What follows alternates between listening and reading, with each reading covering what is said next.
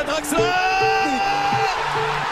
Mais Florian Thauvin, mais Dimitri Payet Mais Dimitri Payet pour Wayne Et Carlingola, ça fait 3 Le triplé réalisé par le Norvégien Muchas gracias, afición. Este es para vosotros. ¡Sí! Encara Messi, encara Messi, encara Messi, encara Messi, encara Messi,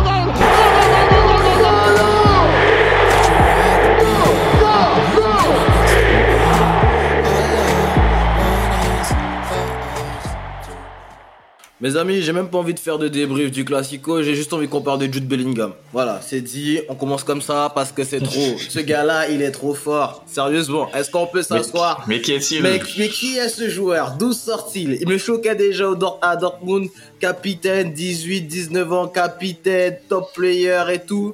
Mais ce qu'il fait depuis qu'il est au Real, non, non, non, non, non, non, non, non, non, non, non, non, non. Moi, j'ai pas envie de débriefer le Classico. J'ai envie de savoir comment, dans un match où il est transparent, il arrive à être le, le, le joueur décisif. Comment, dans un Moi, match où il est même pas le joueur décisif, il arrive quand même à être le joueur décisif. Moi, je comprends pas. Faut m'expliquer. Moi, moi j'ai une théorie. Je pense qu'il a fait appel à un marabout. C'est- Pour que les ballons lui reviennent à chaque fois, il est toujours bien placé. On dirait qu'il il y monte les ballons. Moi, je pense qu'il a fait un marabout. Mes amis, on est tellement choqués, on oublie les bonnes manières. Bonjour à tous, j'espère que vous allez bien. Bienvenue dans un, oula, j'en perds mon français. Dans un nouvel épisode de Pressing Constant, et vous l'avez deviné, on va débriefer le Classico aujourd'hui. Une victoire du Real de 1. Un Real qui était pourtant archi dominant en première mi-temps, qui a concédé très rapidement l'ouverture du score. Mais euh, encore une fois, Jude Bellingham est passé par là. Mais pas que. Comment ça va, Freddy? Mais ça va bien, toi ça va, ça va, la forme. J'ai vu qu'il y a eu des beaux buts cet après-midi. Il y a eu la frappe de Bellingham. Il y a eu Harry Kane qui a mis un but stratosphérique aussi. Incroyable. Nkecha qui a marqué un joli but aussi. Mais on est là pour parler du Classico. Et euh, t'as trouvé comment toi le match, la première mi-temps déjà par rapport euh, à ce que le Barça a proposé? Déjà, vis-à-vis des, des, des blessures du Barça et tout, je pensais que par rapport à la tactique que Xavi avait mis en place, genre j'ai vu qu'il a mis Cancelo, ailier droit. Mais c'est quoi on va, on, on va Ah, rappeler, on, va rappeler un peu la composition, comme ça ce sera, ce sera fait. Ter Stegen dans les buts comme d'habitude. Une défense, on va dire à 3 avec Arauro, Christensen et Martinez. Et comme tu disais, un, un Cancelo et un Baldé très haut sur le terrain, limite des pistons, mais vraiment ils ont joué tellement haut Mm. qu'on pouvait dire que, qu'on peut dire que c'était des ailiers. Et dans l'entrejeu, t'avais Gavi, Gundogan, euh, Fermin qui a fait un très bon match. Et devant, t'avais euh, euh, Ferran Torres et Raúl Félix. Donc voilà, comme tu l'as dit, donc vis-à-vis de cette composition-là, moi j'avais j'avais émis un peu de doute. Je me suis dit que peut-être que le Barça aurait eu des difficultés, mais bizarrement non. Le plan de jeu était cohérent. Avec Gavi qui, Quel match. qui faisait du Gavi. Quel match! Gavi, Gavi le catcheur qui récupérait tous les ballons en termes d'intensité, il était partout. Moi, je pense qu'il a traumatisé Tony Kroos.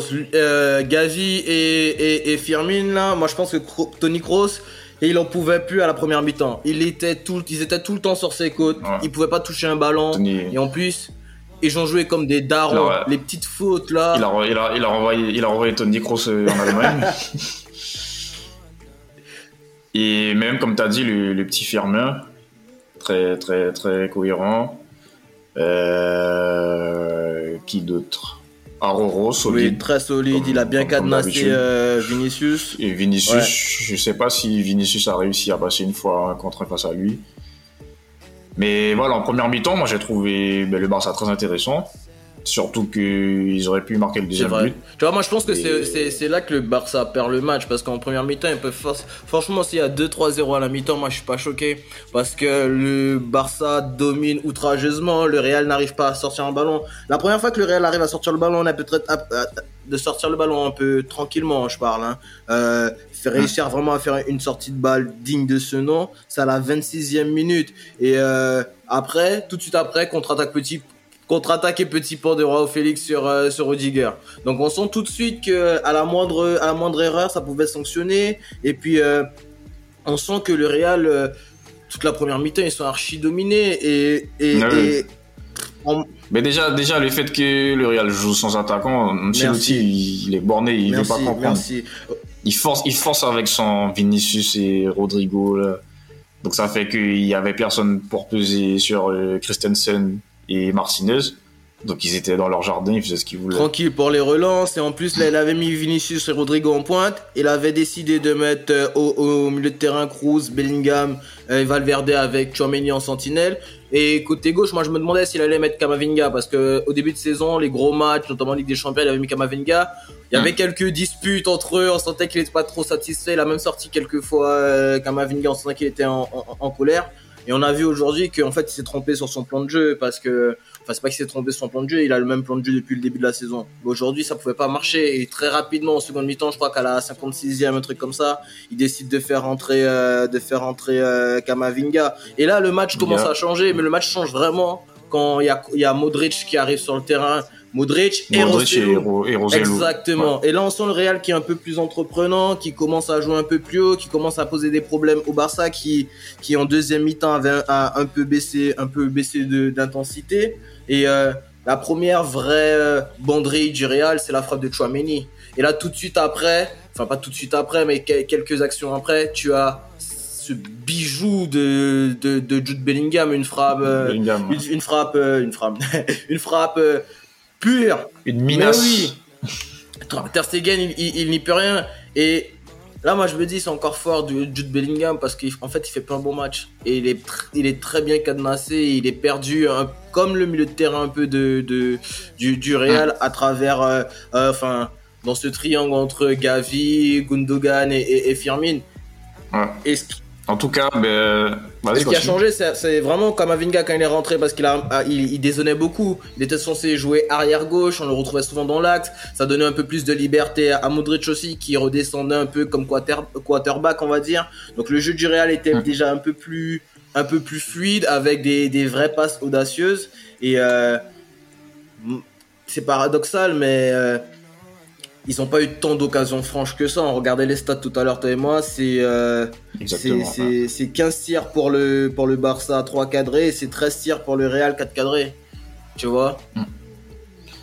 Donc le Real peut remercier Bellingham, mais je sais pas pour toi, mais moi je vois pas ça de bon oeil. Moi non. Le fait qu'il soit autant, le fait qu'il soit autant dépendant de lui, ça veut dire que si demain il se blesse ou si il est en sous-régime, il performe pas, mais le Real, euh, ça, ça sera une Et catastrophe. tu vois, là, on, on- on parle de ça, mais quand on peut faire le comparatif avec, avec le Barça, il y a beaucoup d'absents. Lewandowski était sur le banc, tu as rappelé que De, Ouais, de exactement, Jong Pedri n'était ouais. pas là, Koundé, il, il, il était pas titulaire non plus, Araujo, il faisait son, il fait, enfin, il a déjà fait son retour le, le week-end précédent, mais là, il revient quand même de blessure, tu vois. Tandis que le Real, Mm. ben aujourd'hui, euh, le problème du numéro 9, il va pas s'arranger parce qu'ils ont leur effectif, en fait, devant, tu vois. Et dans cette, euh, dans ce, dans cette animation, le seul que je trouve vraiment pertinent, c'est Bellingham, mais on sent que Rodrigo, il s'est déjà plein de jouer en, en- dans l'axe, il aime pas ça.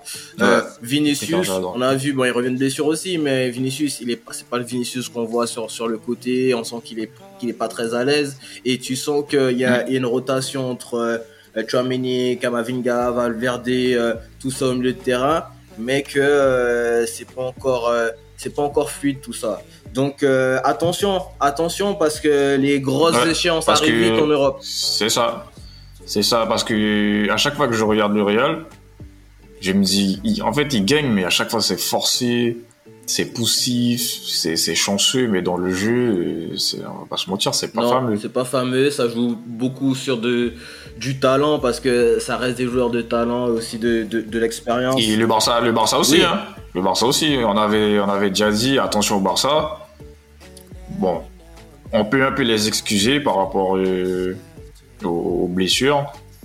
Xavi n'a pas pu aligner son 11 type depuis le début de saison. Donc ça peut un peu les excuser, mais voilà, attention aussi. Oui, attention. Mais je trouve quand même que aujourd'hui, euh, tu vois, en termes de, de tactique, ce qu'a proposé le Barça en, en première mi-temps dans un, dans un dispositif un peu remanié, avec un effectif remanié, ça laisse quand même de. Ça laisse quand même. Ouais, ça, tu ouais, vois, ça, ça, ça, présage de, de bonnes choses. Exactement, tu vois, je me dis qu'avec euh, les, les, le, le retour des, des gros joueurs comme De Jong et Pedri, après à savoir quand est-ce qu'ils vont revenir, ça peut peut-être se, consolider, se consolider, être un peu plus, euh, un peu plus euh, tueur un peu plus décisif. Je pense que euh, s'il marque le deuxième but avant la, avant, avant la mi-temps, on n'a peut-être pas le même débrief aujourd'hui. Mais à suivre. et peut-être il peut, peut-être il peut même dérouler. Exactement. Donc on va suivre ça avec attention et puis euh, ben, le mot de la fin pour toi. On va se retrouver demain déjà parce qu'il y a de belles affiches aussi demain. Là on attend là. Aujourd'hui c'était un petit samedi soft on va dire et demain. ouais. samedi, samedi tranquille. demain on va rentrer dans le vif du sujet. Euh, ben, comme euh, Mathieu vous l'a dit, demain on se retrouve pour débriefer le derby de Manchester. J'espère que qu'on va pas se manger une raclée. Allez, donne-nous un prono vite fait. On va se chauffer là, on va se mettre un petit teaser. Donne-nous oh, un, petit pronostic là, rapidement. Je, vais dire 3, 3 1 pour Ah, j'ai cru qu'il allait dire Manchester euh, United. Ok, d'accord. 3 En, en, ce moment, j'ai pas trop confiance en eux, je vais pas te mentir. J'ai pas envie de mettre ma main à couper, à couper pour eux. J'ai préféré être réaliste. Bah, je suis entièrement d'accord avec toi, c'est le score que je voyais en plus. Donc on va se retrouver demain pour voir ça. Et puis ben merci de nous avoir suivis la famille. Le mot de la fin pour Freddy. Ben, merci de nous avoir écoutés les amis. Comme d'hab, hein, n'hésitez pas à nous suivre sur Instagram, Pressing Constant, Pressing Constant sur Twitter et également TikTok. Et si vous avez aimé les podcasts, n'hésitez pas à mettre des likes et surtout partager, c'est important. Merci les amis. Merci, on se retrouve demain. Ciao, ciao. Ciao.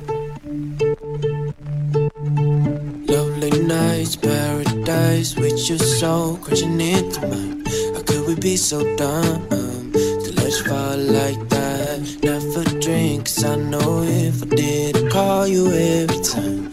baby, I'm a fool to let you fall like that.